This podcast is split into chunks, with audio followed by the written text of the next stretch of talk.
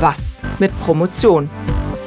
Der Podcast aus der Philosophischen Fakultät der Heine-Uni Düsseldorf. Wir bringen Wissenswertes, Erforschtes und Unbekanntes ans Ohr. Immer um den Dreh- und Angelpunkt Promotion. Mit unseren Gästen wagen wir den Blick hinter die Kulissen und zeigen euch die bunte Vielfalt des Wissenschaftssystems. Mein Name ist Simon Brandes. Meistens habe ich die Haare hochgesteckt, aber unordentlich. Ich höre gerne zu und frage kritisch nach. Ich bin Sarah Kriegs, 1,60 Meter voller Wissbegier und ich bin überall da, wo es interessant wird. Viel Spaß beim Zuhören! Heute promovieren hautnah. Mal glücklich, mal frustriert und immer mitten im Leben. Liebe Inga Brentel, ich begrüße dich sehr herzlich zu unserem heutigen Podcast in der Beitragsserie Promovieren hautnah. Ja, danke Simon für die liebe Einladung. Da habe ich natürlich sehr gerne zugesagt. Da freue ich mich total drüber. Und du kommst ja auch total entspannt gerade aus dem Urlaub. Richtig. Ich habe jetzt gerade zweieinhalb Wochen auf griechischen Inseln mit Sonne, Strand und Meer verbracht. Und du hast uns auch was mitgebracht. Was hast du uns denn mitgebracht? Erzähl mal. Genau, ich habe eine Tasse, eine Kaffeetasse mitgebracht. Aha. Und zwar war die in meiner Ersti-Box äh, in meinem Bachelorstudium in Mannheim mit dabei. Da steht drauf ähm, I Love Fashion von Engelhorn. Das ist so ein Modelabel in Mannheim, ganz sehr bekannt. Fancy. Sehr fancy. Die haben das wohl gesponsert damals und natürlich gebrandet. Und äh, ja, seitdem begleitet mich diese Tasse durch Studium und auch zu den diversen Arbeitsplätzen, die ich auf dem Weg dahin hatte. Und ähm, das Witzige ist, die Tasse hat einen Fehler. Und zwar auf dem Tassengrund ist so ein Luftloch. Und wenn Aha. der Kaffee eingeschenkt ist und man so ein bisschen wartet, dann fängt das an zu blubbern. Ja. Nein. Das ähm, also habe ich dann immer so beobachtet in meinen Kaffeepausen.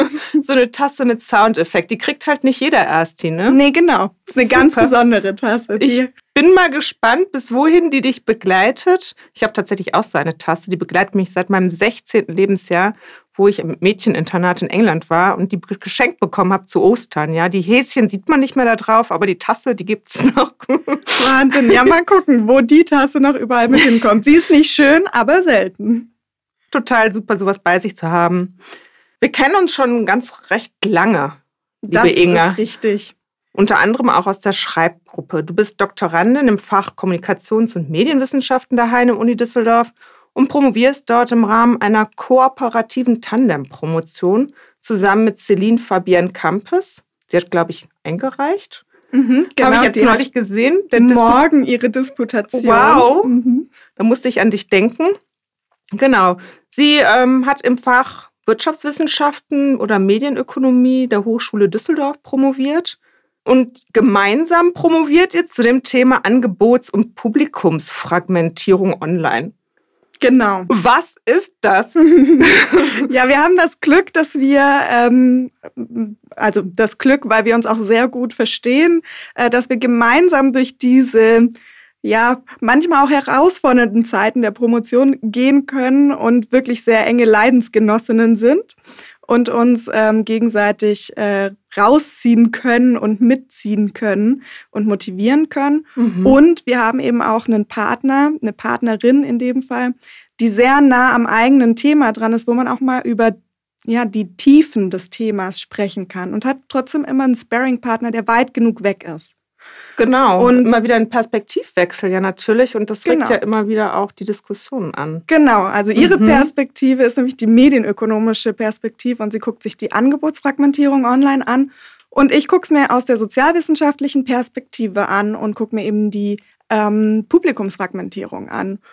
Und ähm, gemeinsam äh, wollten wir herausfinden, als wir gestartet sind, ob wir uns ähm, denn noch in dem Online-Raum treffen können, ob es sowas wie diese Filterblasen, die ja auch immer viel diskutiert waren, ob es die gibt, äh, ob wir das nachvollziehen können, ob das mit ähm, Marktkomponenten äh, zusammenhängt. Also zum Beispiel gibt es eine ganz starke Marktkonsolidierung im, im Medien-Online-Markt.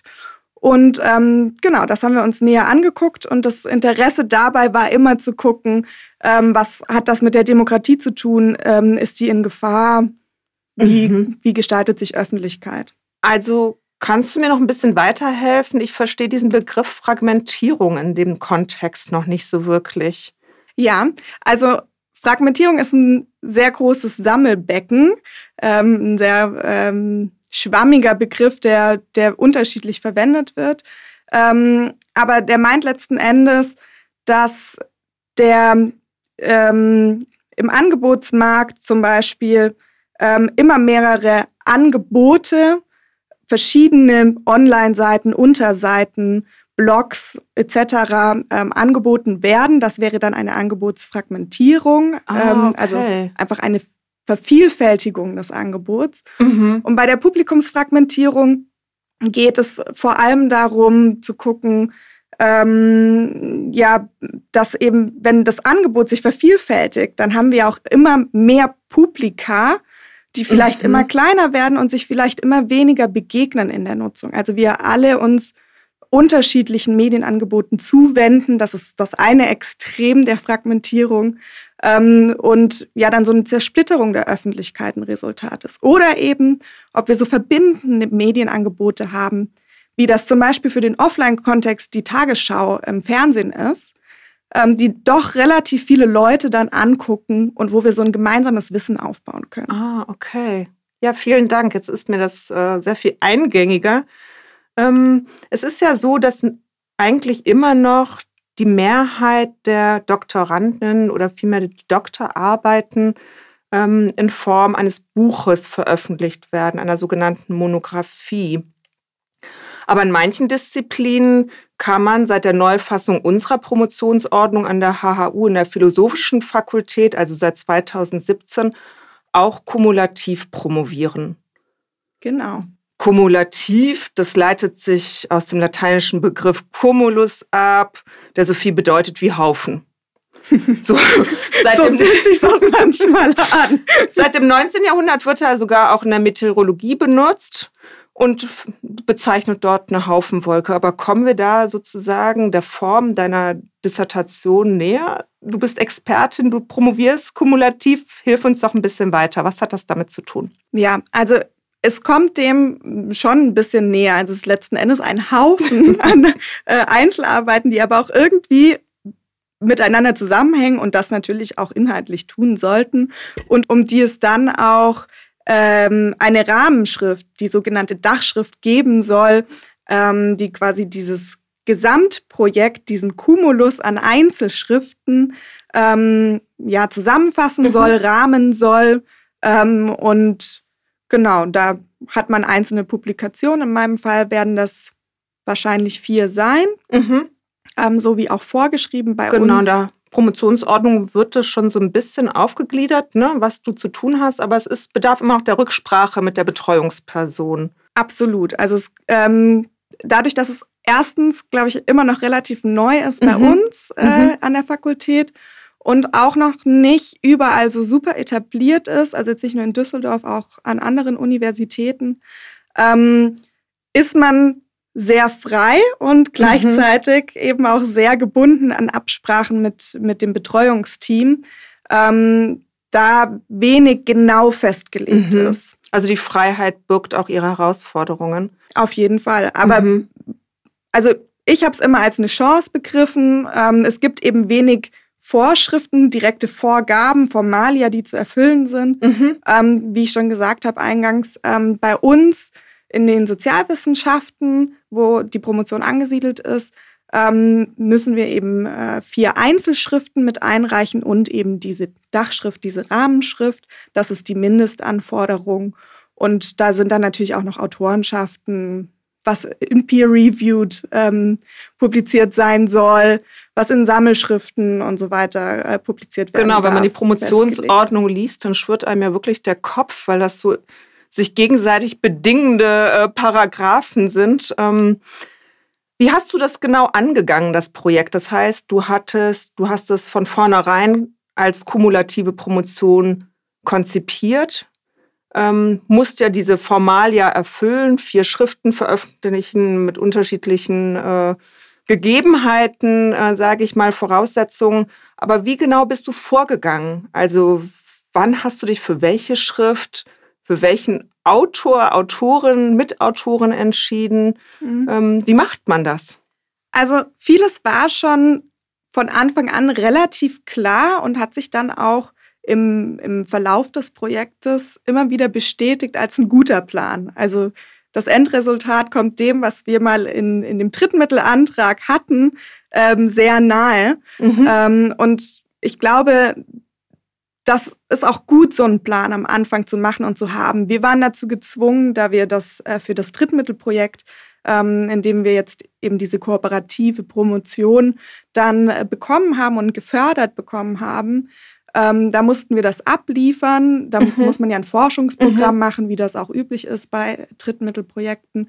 Und von daher hatten wir schon relativ früh ja so ein Abstract zum Forschungsprojekt. Okay, die habe ich sozusagen zu einer Struktur gezwungen. genau, ja, naja, also es war schon noch flexibel. Wir hätten das mhm. auch noch umbauen können, aber es hat sich eben einfach als ja eine gute Symbiose auch von den beiden Thematiken, ähm, also der Perspektive der Arbeit meiner Tandempartnerin mhm. und mir ähm, herausgestellt und uns beiden war als die Gestalterinnen des Projektes eben immer sehr wichtig, dass wir auch immer wieder zusammenkommen. Also wir hatten ähm, immer verschiedene Zwischenschritte, Zwischenziele, ähm, bei denen wir uns auch getroffen haben und mhm. zusammenkamen. Und das sich dann auch oft in Publikationen oder gemeinsamen Tagungsbeiträgen niedergeschlagen hat. Also ein gelebtes Tandem. Absolut, genau. Mhm. Also bei uns äh, würde ich sagen, ist das ganz gut gelungen und ähm, ja, da haben wir aber natürlich auch sehr viel Wert drauf gelegt. Das äh, hat natürlich auch seine Herausforderungen, wenn man sich da zeitlich und inhaltlich auch abstimmen möchte ähm, und setzt natürlich auch voraus, dass man schon miteinander auch gut arbeiten kann und mhm. sich auch gut verstehen kann. Konntest du dich denn entscheiden oder konntet ihr euch füreinander entscheiden? Das heißt, du hast dich ja, wenn es ein Drittmittelprojekt war, hast du dich auf eine Promotionsstelle beworben, auf eine Stelle in diesem Projekt und offensichtlich ja bekommen. Und ähm, zwölf andere Promovierende sage ich auch, weil das Projekt besteht aus sechs dieser Tandem-Konstruktion. Wie wählst du dann die passende, die richtige äh, Partnerin aus? Ist das themengeleitet oder guckt man schon auch, beschnuppert sich am Anfang, macht so ein Matching? Ähm, kann das funktionieren? Also mm, da hebt sich vielleicht auch unser Graduiertenkolleg als Ganzes, aber eben auch äh, unsere Tandem-Projekte so ein bisschen von dem üblichen Pfad ab. Mhm. Ähm, das Drittmittelprojekt hatte ein sehr engen Zeitplan. Also innerhalb eines halben Jahres wurde verkündet, dass es dieses Forschungsprogramm geben soll, vom Land NRW gefördert und äh, bis zur Förderung, also zu, bis zur Geldauszahlung. Ähm, das ist nicht so wahnsinnig lang mhm. für Drittmittel.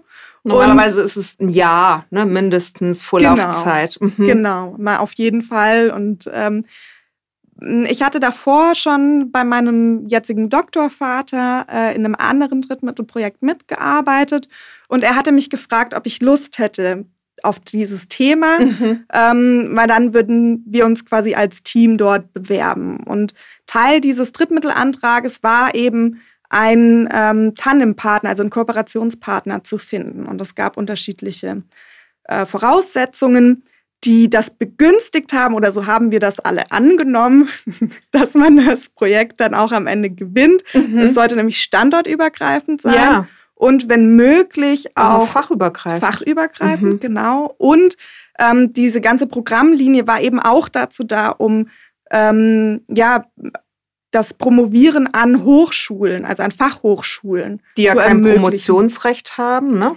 Genau. Mhm. Und ähm, Dadurch hatten wir relativ viele Komponenten. Dazu sind wir beide weiblich und jung gewesen. Das ähm, ist in so einem Drittmittel, gerade vom Land NRW oder prinzipiell aus öffentlichen Fördergeldern, äh, zumindest kein Nachteil. Mhm. Ähm, und ja, so haben wir uns dann eher gefunden. Also wir sind dann auf die Hochschule Düsseldorf zugegangen ähm, und haben gesagt, hier, ähm, also beziehungsweise mein Doktorvater hatte dort einen Ansprechpartner, wo er gesagt hat, hm, mit dem könnte man das zusammen machen. Über den sind wir dann jetzt zu dem tatsächlichen zweiten PI, also von der Fachhochschule gekommen und der hat die andere Doktorandin, die Fabienne, ähm, angesprochen und äh, ja, dann haben die uns quasi verkuppelt.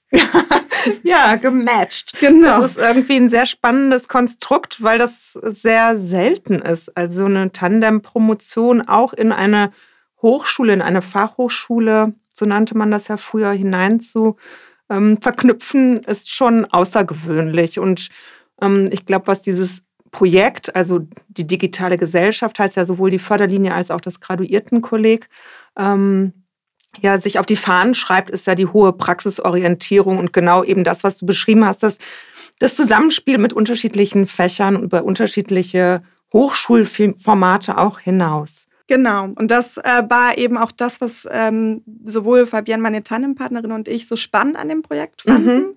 ähm, weil uns beiden ähm, schon relativ früh klar war, dass wir wahrscheinlich nach der Promotion ähm, aus der Wissenschaft ausscheiden wollen ähm, ah, und in okay. die Praxis gehen wollen. Aha. Und dann ist natürlich so ein praxisorientiertes ähm, Forschungskolleg auch super spannend. Digitale Gesellschaft ist natürlich auch eine Thematik, die, äh, ja, die digitale Revolution unserer Zeit, wo wir gedacht haben, ähm, also da spreche ich jetzt einfach mal für uns beide, weil ich weiß, dass das bei ihr auch ja. so war, ähm, wo wir gesagt haben, okay, das kann auf gar keinen Fall schaden. Und da hatten wir eben auch Lust, uns mit diesem Thema auseinanderzusetzen und eben auch die anderen, also wir hatten einfach Lust auf dieses Graduiertenkolleg, diese unterschiedlichen Perspektiven mitzubekommen ja. und ja, da so ein bisschen auch am Puls der Zeit zu sein. Mhm. Und jetzt äh, dieser, also der wissenschaftliche Anteil ist mir ja vertraut, sage ich mal. Ähm, aber dieser Praxisanteil, der ja nun auch dieses Programm ja auch ausmacht und tatsächlich ja für dich auch ein Beweggrund war, in dieses Graduiertenkolleg wirklich als Berufsperspektive äh, ähm, hineinzugehen. Was genau war der Praxisanteil? Also ich glaube, wie bei jedem Forschungsprojekt liegt das immer bei denen, die das ausgestalten, mhm. also bei den Doktoranden und ähm, bei den anderen Mitarbeitern. Bei uns besteht dieses Forschungsprojekt eben aus uns beiden Promovierenden und unseren beiden Doktorvätern und dann der jeweils zweiten Betreuungsperson. Ähm, und ja, das ist natürlich maßgeblich, wie, wie viel man sich da jetzt selber drum bemüht, den Praxisanteil mit reinzubekommen. Wir haben relativ früh angefangen, ähm, also tatsächlich in den ersten acht Wochen, würde ich sagen, ähm, Kontakt zu suchen, zum Beispiel zum Initiativkreis öffentlich-rechtlicher Rundfunk, die in Köln mhm. sitzen und ähm, ja, die, die den öffentlich-rechtlichen Rundfunk, vor allem in NRW, ähm, begleiten und dort eben auch äh, an der medienpolitischen Praxis dran sind. Wir sind in Austausch getreten mit der LFM, also der Landesmedien. Ein Film? Landesanstalt für Medien heißt es mhm. richtig, genau. Ähm, und, und was genau habt ihr da gemacht? Also in Verbindung getreten, das kann man ja, ja easy einfach per E-Mail und Kontakte aufbauen. Aber was ist der Praxisanteil? Also sind es Gespräche gewesen oder habt ihr tatsächlich wie in Form von, von Praktika dort auch selbst Hand angelegt? Das wäre sicherlich auch sehr spannend gewesen. Nein, so war es nicht. Wir sind äh, in Gesprächen mhm. gewesen, ähm, haben uns immer wieder Input geholt, haben immer wieder Input zurückgegeben ähm, und haben eben versucht, dieses Gespräch am Laufen zu halten. Das war jetzt über Corona. Ähm, Schwierig. Ist das dann eingebrochen, mhm. Ähm, muss man auch einfach äh, ehrlich so sagen. Ja, da haben uns die Formate gefehlt. Aber wir waren auch interessiert, immer an Veranstaltungen zum Beispiel der LFM mhm. ähm, mit teilzunehmen. Oder ich war äh, kurz vor Corona noch ähm, bei einem, äh, ich glaube, Sie haben es Tagung genannt, von der ähm, Böll Stiftung in Berlin, Zukunft Medienpolitik. Und ah, so. Also okay. mhm. es hat sich, glaube ich, vor allem darin niedergeschlagen, dass wir immer wieder uns die Frage gestellt haben, okay, das ist ja jetzt spannend, aber ist das jetzt gerade auch relevant für die gelebte Medienpraxis, mhm. die medienpolitische Praxis? Ähm, und was bedeutet das jetzt gerade für die Gesellschaft? Also wir haben wirklich an jedem Schritt überlegt, sind wir jetzt hier noch auf einem richtigen Weg, insofern, ähm, dass es für die Praxis eine relevante Fragestellung mhm. ist?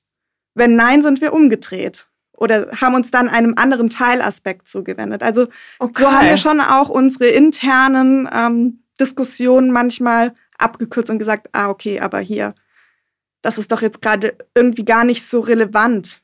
Aha. Oder das ist jetzt so ein, so ein Splitterthema, es wäre doch jetzt viel spannender, diesen großen Komplex sich erstmal anzugucken. Und das war eben immer dieser Anspruch, mit dem wir gestartet sind und der hat sich auch durchgezogen. Mhm. Das finde ich sehr faszinierend.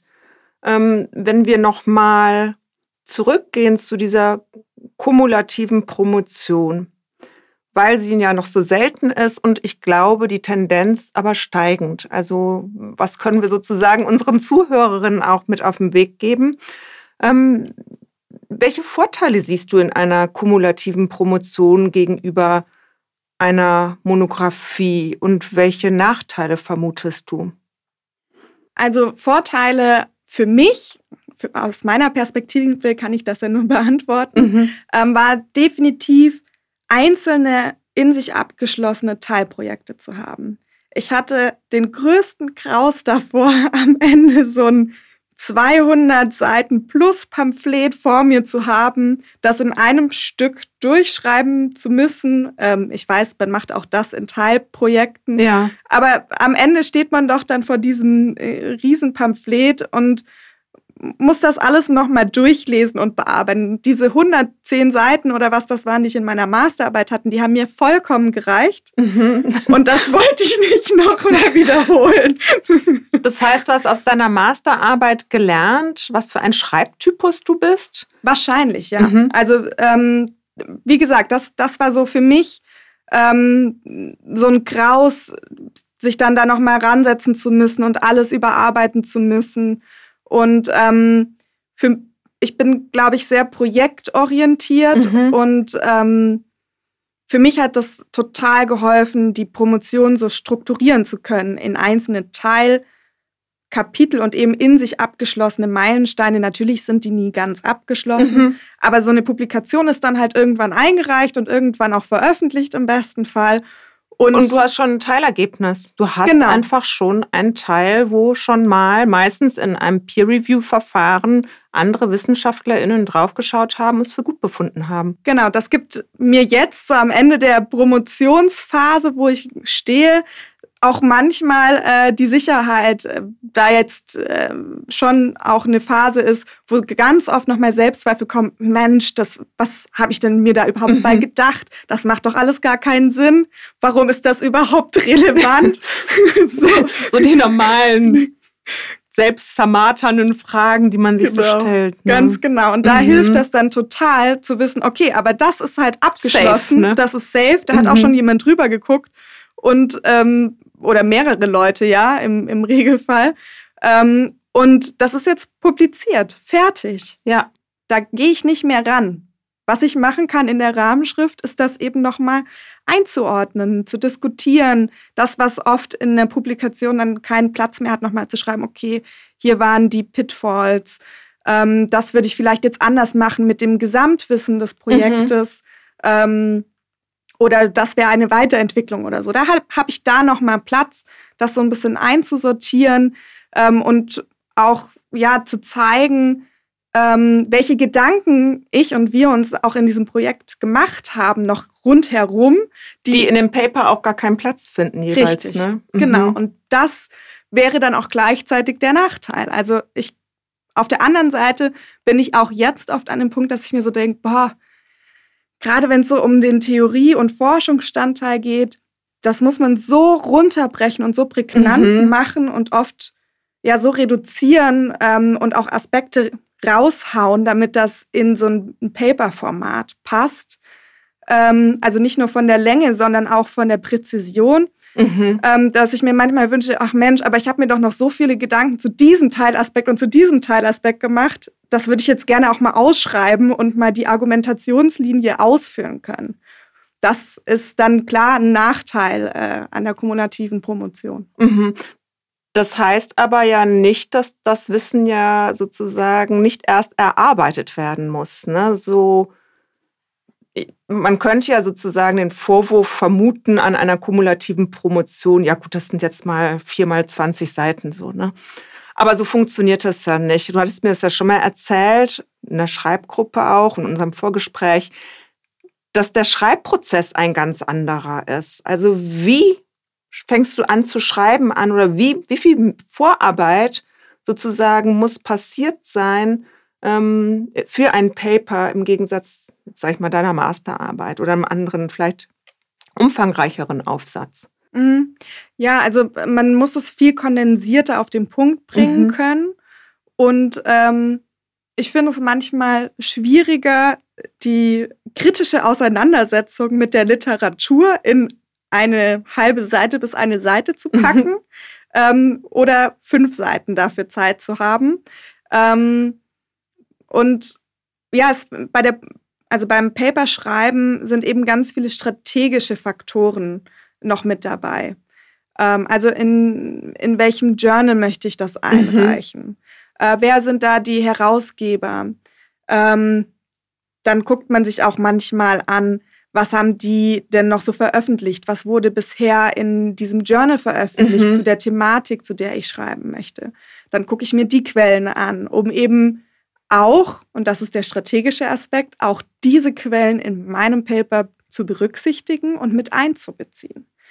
Okay, das ist aber ja sowohl vorwärts als auch rückwärts gewandt. Ne? Also es ist ja schon sehr komplex. Das heißt, ähm, du musst im Prinzip schon, bevor du anfängst zu schreiben, wissen, für welches Publikum du schreibst. Ja. ja? Also das heißt, du wählst im Idealfalle ein Journal aus, wo, wo du dein Wissen, deine Erkenntnisse sozusagen auch einem Fachpublikum präsentieren kannst. Ja. Genau, ja. Also es ist wie, wie so oft in der Wissenschaft eine Heuristik. Mhm.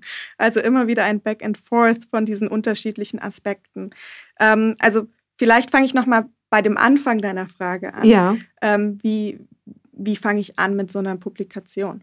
Ähm, wir haben äh, uns eben so einen Projektplan gemacht und der bestand aus verschiedenen Stufen. Mhm. Ähm, und da wa waren so Teilkapitel, die aber auch in sich abgeschlossen eben funktionieren. Das ist, glaube ich, ganz wichtig bei mhm. der Promotion. Also bei der kumulativen Promotion. Und ähm, da waren bei mir, äh, war relativ schnell klar, der methodische Teil der, der Gesamtarbeit wird einen großen Schwerpunkt haben. Mhm. Das sind letzten Endes dann zwei Paper geworden statt einem. Ähm, es waren mal drei äh, drei Schriften und dann habe ich sie kondensiert auf zwei. Ähm, und dann war eben auch klar, es wird, soll einen großen empirischen Anteil eigentlich noch haben. Das wird dann der letzte Teil.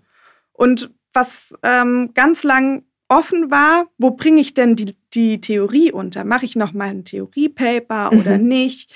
Wird das dann Teil meiner Rahmenschrift oder nicht? Aber es war quasi immer klar, ähm, dieser klassische Aufbau von Einleitung, Theorie, Forschungsstand, Methode, Ergebnisteil und Diskussion.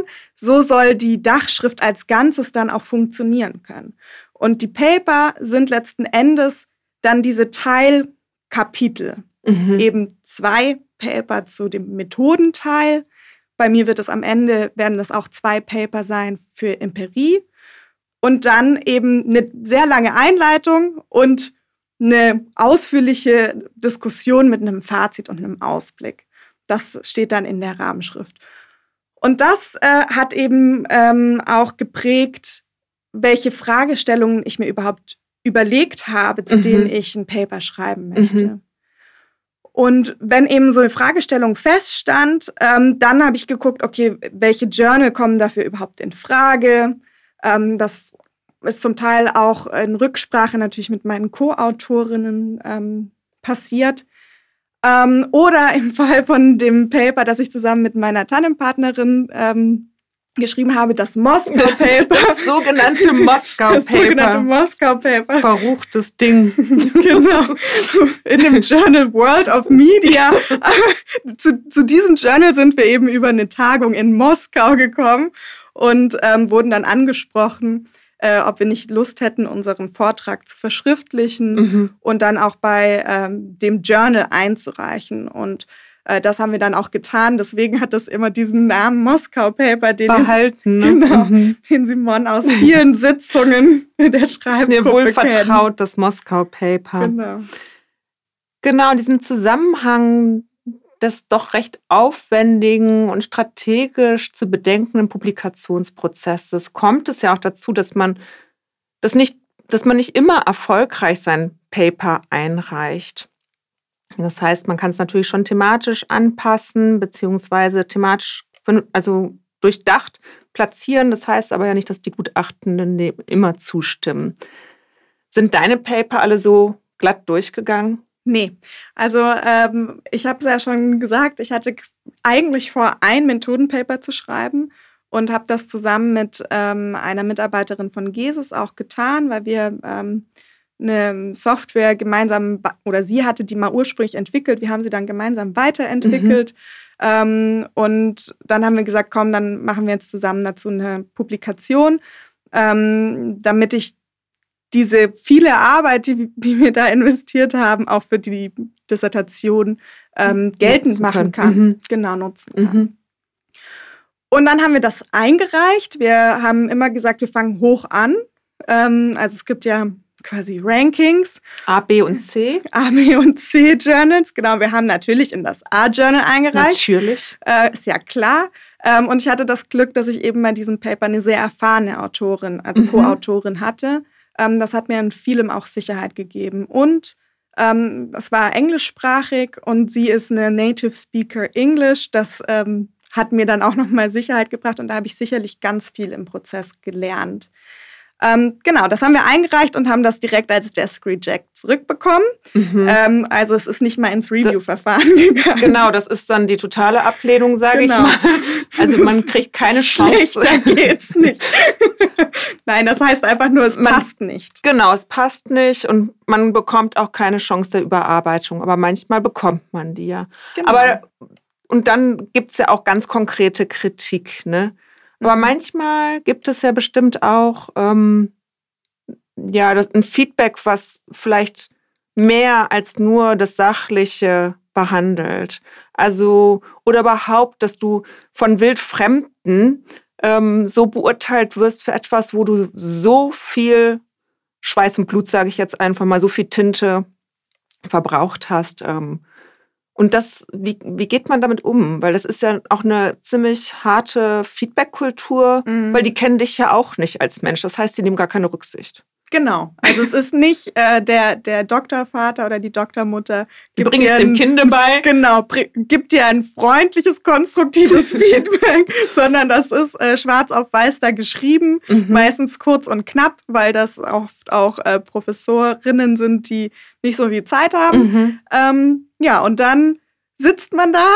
Ähm, es ist immer spannend für mich gewesen, diese E-Mail aufpoppen zu haben. Äh, hier ist das Review-Feedback und äh, war auch immer ein spannender Moment, das dann zu öffnen ähm, und sich durchzulesen. Und danach habe ich oftmals einen Tag gebraucht. Um also es zu verdauen. Um es zu verdauen, genau. Also okay. ähm, es waren entweder zwei oder drei unterschiedliche Reviewer, mhm. also zwei oder drei unterschiedliche Feedbacks zu einem Paper und ähm, die sich auch manchmal dann in den gleichen Punkten widersprechen. So, das ist natürlich, also klar, die sind ja nicht abgestimmt. Ne? Genau, ne? das mhm. äh, kennen wir alle. Man fragt fünf Leute und kriegt fünf Meinungen. Ja. So ist das da auch. Und ähm, erstmal äh, habe ich immer beim Lesen quasi die Kritikpunkte gesehen von allen. Und dann habe ich immer einen Moment Zeit gebraucht, um zu sehen, ah, okay, aber die widersprechen sich da, okay, der lobt das sogar. Mhm. Ähm, vielleicht ist das dann gar nicht so dramatisch. Also ich habe immer einen Moment gebraucht, um aufnahmefähig ja, zu genau, sein. um das ne? einzuordnen mhm. und nicht nur in so eine Abwehrreaktion zu gehen, mhm. die äh, ich auch oft hatte, wo ich mir gedacht habe, ja, das haben die einfach nicht verstanden. Warum haben die das nicht verstanden und wollen da noch mehr? Das steht doch da schon so. Ähm, und ja, ich glaube, die Kunst ist, das Feedback anzunehmen. Das ist nicht immer einfach. Und sich dann auch einzugestehen, okay, dann steht es offensichtlich nicht deutlich genug da. Mhm. Und das dann eben konstruktiv umzuleiten in mhm. den neuen Text. Das ist ja ein Erfahrungsprozess. Vielleicht wird man da ein bisschen routinierter in der Annahme von Kritik oder von Feedback, nenne ich es jetzt mal. Ähm, ist das dann auch ein Punkt, wo man dann auch zur Betreuungsperson geht und sagt so, hey, hier, ich habe dieses äh, Review bekommen, wie ordnest du das ein? Ähm, ist das gerechtfertigt? An welchen Punkten sollte ich wirklich nacharbeiten? Manches kann ich stehen lassen, wie es beim, man nennt das ja immer Feedback-Buffet. Ne? Man kann sich aussuchen, was man sozusagen wirklich als Kritik aufnimmt und nachbessert. Genau, ja, also das hat auf jeden Fall auch, ähm, ich glaube, immer stattgefunden, dass mhm. wir das nochmal nachbesprochen haben. Meistens, nachdem ich das schon mal für mich sortiert habe und ein, zwei Tage mhm. ins Land gegangen sind. Ich habe das Feedback auch immer meinem äh, Doktorvater weitergeleitet. Ähm, und dann haben wir eben besprochen, okay, das ist jetzt so ein grundsätzliches Feedback. Ähm, der oder die Reviewerin kommt vielleicht von einer anderen Schule, also von einer anderen Perspektive. Und deswegen passt das jetzt hier an dem Punkt nicht. Mhm. Das wäre irgendwie ein anderes Klar. Thema oder sowas. Mhm. Ne? Ähm, das gab es dann, das haben wir dann aussortiert. Mhm und ähm, dann eben die, das, was übrig bleibt, noch mit aufgenommen oder dann eben auch mal überlegt, okay, ähm, nochmal zurückbesinnen, wer ist unsere Leserschaft? Ah ja, okay. Ähm, und den Punkt muss ich dann offensichtlich noch schärfen, weil der ist nicht angekommen. Mhm. Also was total hilfreich ist bei so einem Review, ist, ähm, dass man nochmal gespiegelt bekommt von zwei bis drei unterschiedlichen Leuten, was ist denn als Kernbotschaft dieses Papers bei denen rübergekommen? Mhm. Und wenn das mit dem stimmt, was ich vermitteln möchte, dann habe ich meine Arbeit gut getan. Okay, ja. Also ich glaube, es ist ein harter Lernprozess. Wahrscheinlich wird man niemals abstumpfen da drin. Aber wenn du jetzt mal so fast am Ende deiner Promotion, sage ich mal, ähm, mal zusammenfassen könntest, was deiner Meinung nach die wichtigsten Parameter sind, nach denen man entscheiden sollte, ob man kumulativ oder dann doch vielleicht eher monografisch seine Promotion verfassen sollte. Was wären denn deine Tipps? Fett und bündig. Also für mich äh, wären die drei Essentials sozusagen. Ähm, einmal, was für ein Schreibtyp bin ich denn eigentlich? Wir haben das auch schon eingangs besprochen. Für mich war es eben ein Graus, am Ende nochmal so ein Pamphlet vor mir zu haben und das durcharbeiten zu müssen. Und ein Geschenk, abgeschlossene Teilprojekte zu haben und eben auch immer zwischendrin Feedback zu bekommen zu diesen abgeschlossenen Teilprojekten, diese Reviews, die definitiv schmerzhaft sind, aber wahrscheinlich noch viel schmerzhafter sind, wenn man sie am Ende nach drei bis fünf Jahren Arbeit bekommt für dieses Gesamtprojekt oder Konstrukt Monographie. Als zweites würde ich mir ähm, angucken, die Frage stellen, promoviere ich denn in einem Forschungsprojekt? Weil aus meiner Sicht bietet sich eine kumulative Promotion sehr an in einem Forschungsverbund, in einem Forschungsprojekt. Das heißt, wenn ich, verschieden, wenn ich eingebunden bin in ein Projektteam, dann können das potenzielle Co-Autoren sein. Dann hat man oft eben schon diese in sich abgeschlossene Teilprojekte, weil das bei Drittmittelprojekte nun mal so angelegt sind.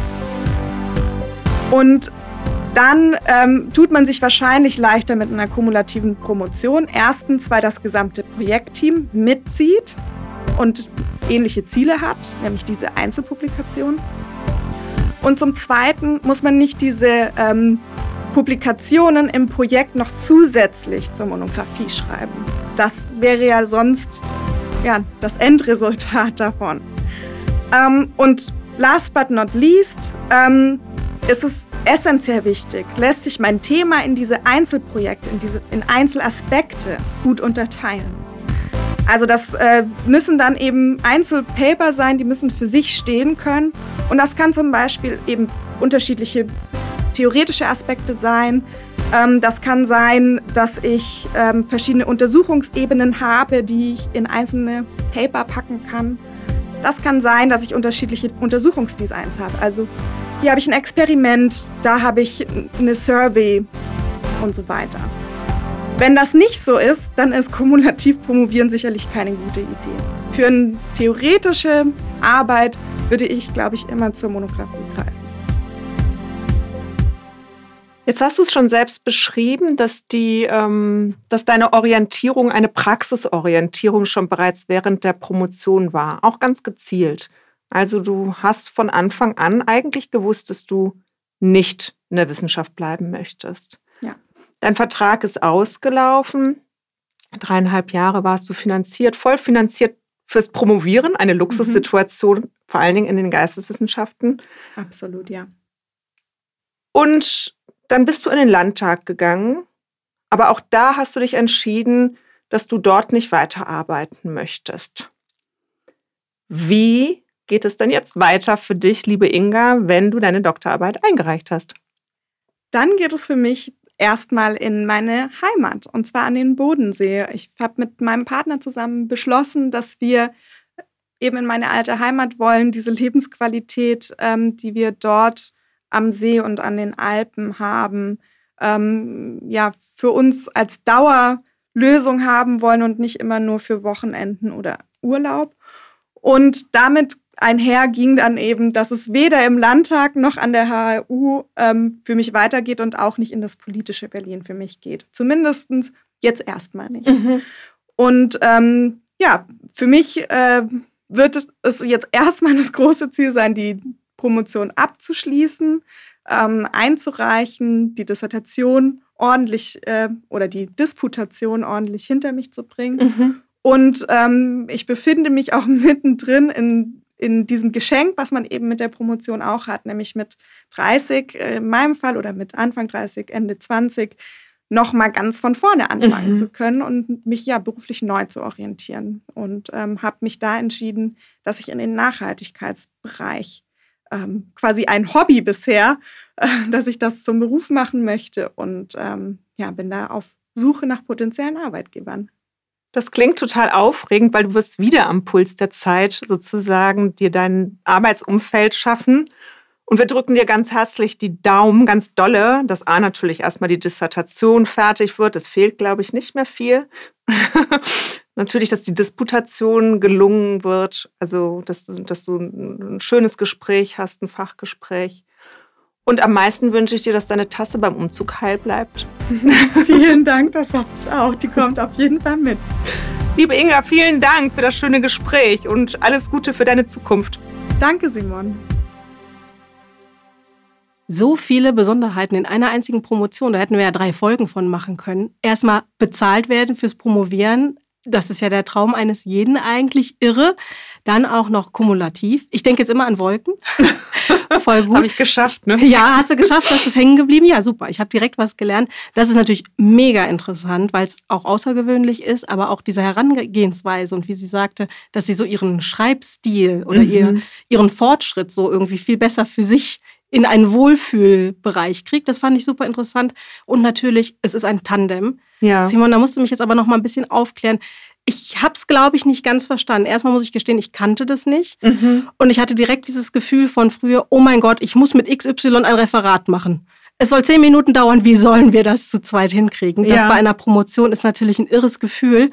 Kannst du mich da noch mal ein bisschen updaten, wie das geht? Also, wenn ich deinen Vergleich des Referats ähm, aufgreife, dann ist es ja so, dass beide Beteiligte an einem Tandem eine eigenständige Arbeit schreiben. Mhm. Das heißt, sie sind nicht so verwoben wie bei einem Referat in der Schule. Also ich habe ja? das schon verstanden, das Thema ist das gleiche. Jeder hat genau. seine Arbeitsweise, sein Vorgehen, seinen Blickwinkel. Und seine Methode auch, mhm. ja. Also mhm. sie kommen ja aus unterschiedlichen Disziplinen, ja. Die Inga ja aus äh, Kommunikations- und Medienwissenschaften einerseits und die ähm, Frau Kampes ja aus der Medienökonomie, Wirtschaftswissenschaften der Hochschule Düsseldorf. Und beide haben aber ein Thema. Und das kann ja gar nicht gleich behandelt werden, weil jeder eine fachliche andere Ausrichtung hat. So gemeinsam haben sie aber dennoch die Aufgabe, mindestens ein Paper zu schreiben. Mhm. Aber auch da funktioniert es so, dass ja nicht ähm, gemeinsam geschrieben wird, wie man sich das vielleicht vorstellen ja. könnte, sondern ähm, jeder übernimmt einen bestimmten Teil und das wird auch hinterher auch, muss es ja, weil der Eigenanteil ja deklariert werden muss, wird es benannt, wer für welchen Teil zuständig mhm. war. Also für die Benotung, aber es kommt gesammelt dann in ein Journal. Es wird veröffentlicht beide werden als ein gleich, Paper. Genau, beide werden in ihrer Dissertation dasselbe Paper mhm. ein gliedern müssen. Okay, also das ist das Bindeglied mhm. dieses Tandems. Okay, dann habe ich das besser verstanden. Aber es ist auch super toll zu wissen, dass die überhaupt schon Veröffentlichungen haben. Also das ist ja auch, was sie sagte, was ihr so ein bisschen Kraft gibt, was bestimmt auch hart ist, wenn dann die liebe Doktormutter oder der liebe Doktorvater nicht wohlwollend, äh, liebevoll kritisiert, sondern wenn das dann abgeschmettert wird, wie es sich wahrscheinlich anfühlt. Ne? Aber die Journals, die bringen ja auch einen ganz anderen Aspekt noch rein. Genau, also das finde ich auch interessant und auch hervorzuheben, dass man während der Promotion ähm, mit der kumulativen Promotion die Gelegenheit bekommt, schon sein Thema in der Fachcommunity äh, zu platzieren. Ja, und das gibt dir auch die Möglichkeit, frühzeitig Netzwerke zu knüpfen in die Fachgemeinschaft, was wiederum natürlich auch sich auf deine Karriere auswirken kann. Ja klar, und das schon während der Promotion und nicht, wenn der Schinken fertig geschrieben ist und es dann mal anrollt. Genau, promovieren die, die monografisch schreiben, also in einem Buch, die müssten zusätzlich Paper veröffentlichen mhm. und laufen da natürlich die Gefahr, Inhalte aus der Promotion vorwegzunehmen bei mhm. Vorabpublikationen. Super interessant. Also ich fand es echt irre cool. Es ist so toll auch, dass auf einer Person so viele Besonderheiten gesammelt ja. sind. Das fand ich echt total interessant. Ich habe mich aber auch gefragt, wie ist das jetzt für so einen Betreuer? Weil sonst haben wir den, den Betreuer, den Mentor und die sind die, die Oberpersonen, an die wendest du dich, die geben dir Feedback, die geben dir deine Note. Jetzt ist es aber bei ihr so, bei allen kumulativen Promotionen, dass du die, die Journals hast, die dich ja vorher schon bewerten. Mhm. Nehmen sie dich auf mit deinem Paper oder nicht? Da gibt es ja quasi schon Teilnoten.